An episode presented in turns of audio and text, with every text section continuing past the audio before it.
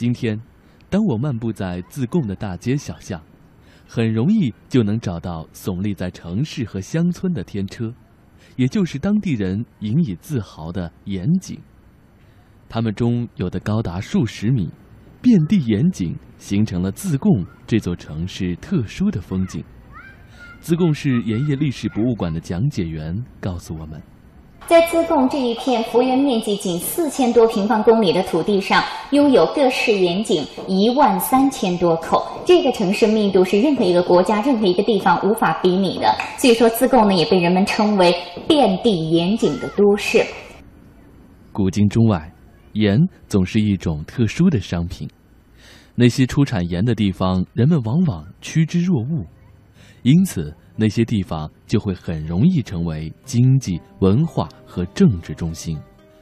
自贡市盐业历史博物馆的讲解员和中国盐文化研究中心的宋良熙先生告诉我们说。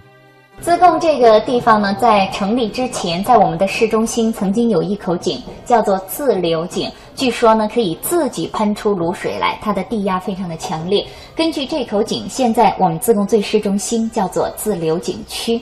在它的附近呢，曾经还有一口井，叫做贡井，供皇帝吃的。那么这两口井呢，各起了一个字儿，合二为一，自流井、贡井。自贡，我们这座城市就是这样命名的。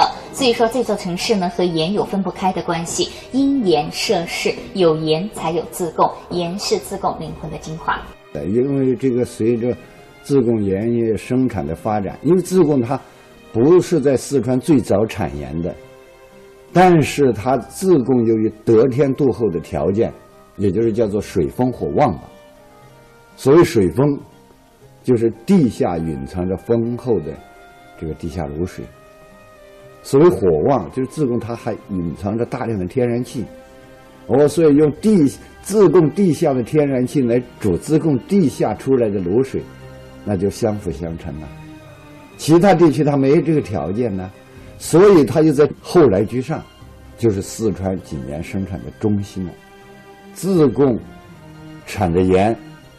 年产当时就达到了三百多万担，销售川、滇、黔、湘、鄂二百多个州县，供全国十分之一的人口食用的。所以在咸同年间，盐都这个称号就不胫而走了。自贡实际上有将近两百年的时间。被誉为中国的盐都了。由于它盐业经济的繁荣，它非常富庶。它盐业由于有丰厚的资源，有广阔的市场，还有丰厚的利润，所以自贡的盐业经济的繁荣，带来了这个城市的兴旺和发展。自贡应该说是一个有盐塑造起的城市。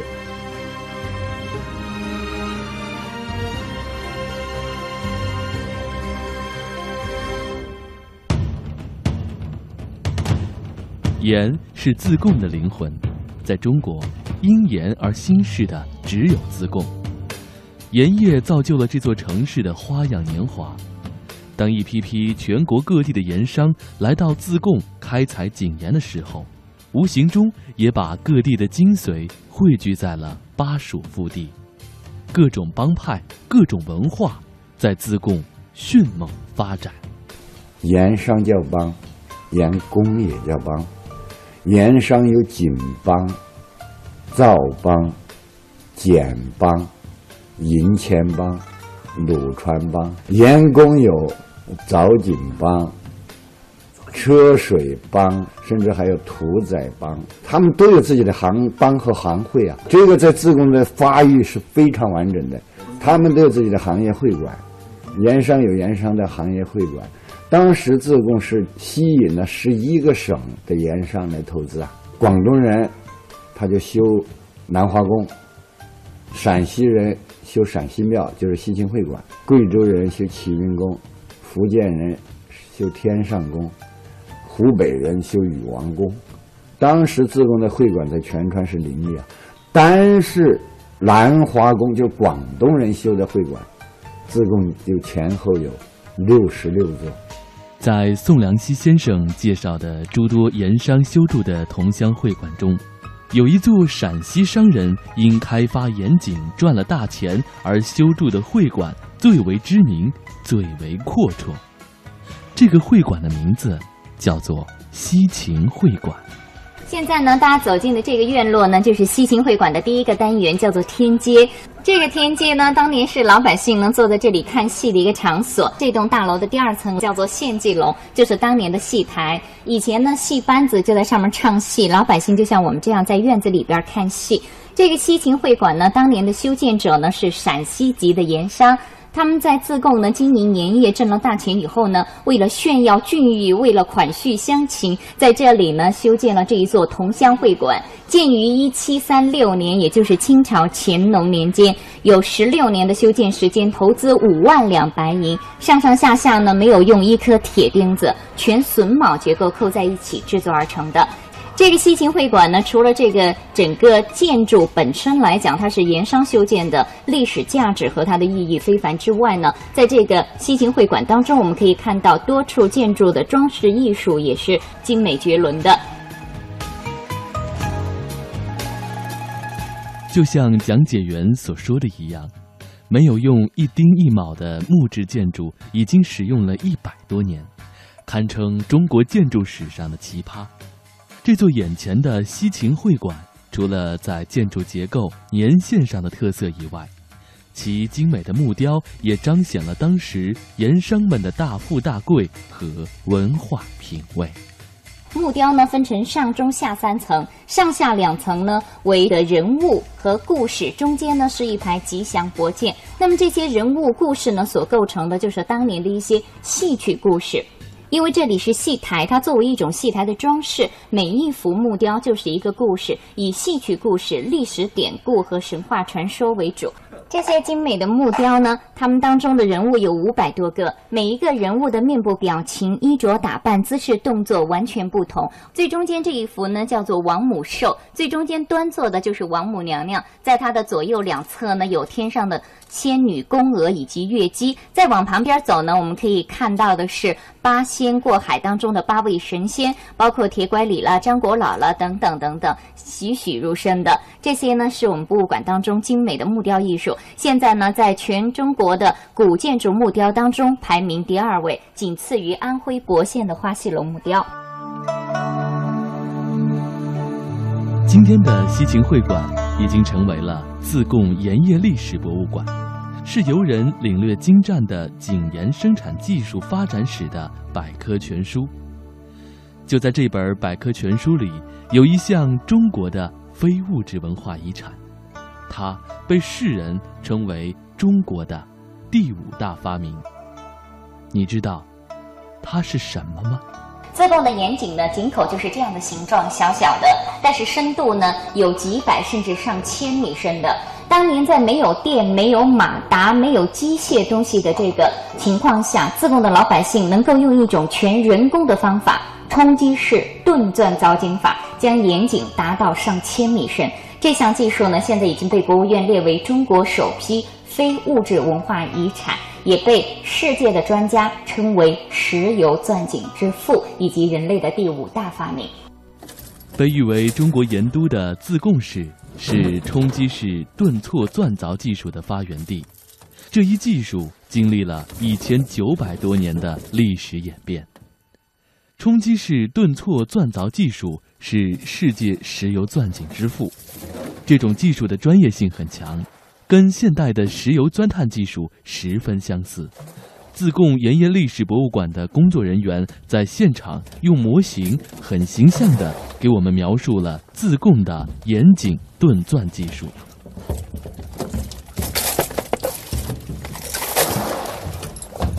首先使用的是一个铁钻头，上头呢缠绕上绳子，拉出井口以后绑在一块杠杆上，人作为动力站到上面去踩。带动着下面的钻头提起悬空，再利用钻头的自重往下凿，反复钝凿的时候，岩石凿碎混合了地下水，形成泥浆，再把泥浆捞起，这样呢井就逐渐加深。到了清朝的时候，我们自贡人已经能够娴熟地运用这个冲击式顿钻凿井法，将盐井开凿到上千米深。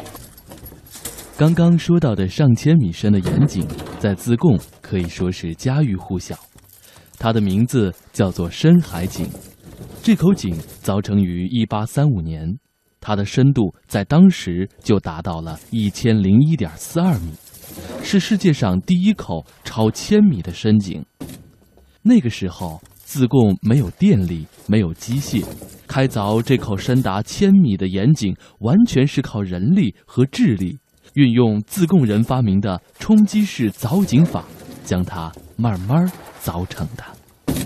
深海井这个“生”字啊，也是当时盐工自创的一个字，三个火一个木，哎，意思字典里面解释为旺盛的意思，在我们这里呢，就代表火木兴旺。那深海井三个字啊，就是盐场主呢，他为了讨一个吉利的说法，希望盐场生意呢红红火火，长长久久。今天。我们依然能够在自贡找到这口有着一百七十三年历史、深达千米的深海井。井眼在什么地方？井眼在这儿，木头塞子塞住的那个地方，直径十一厘米。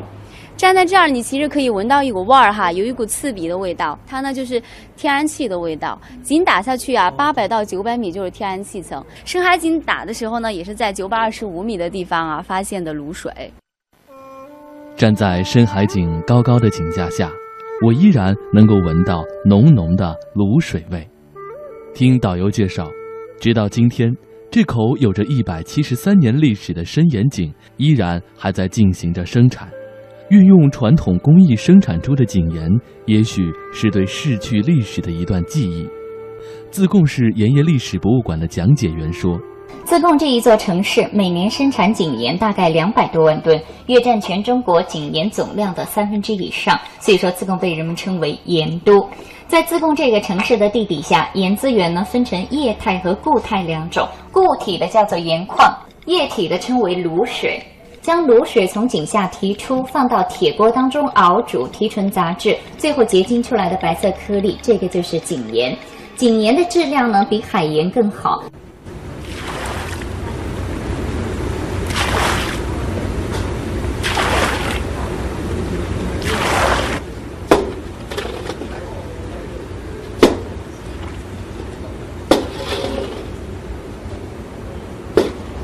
你听到了吗？这就是现场古老的制盐声。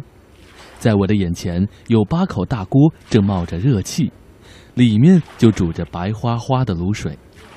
从卤水中提取出来的结晶体，就是我们吃的食盐。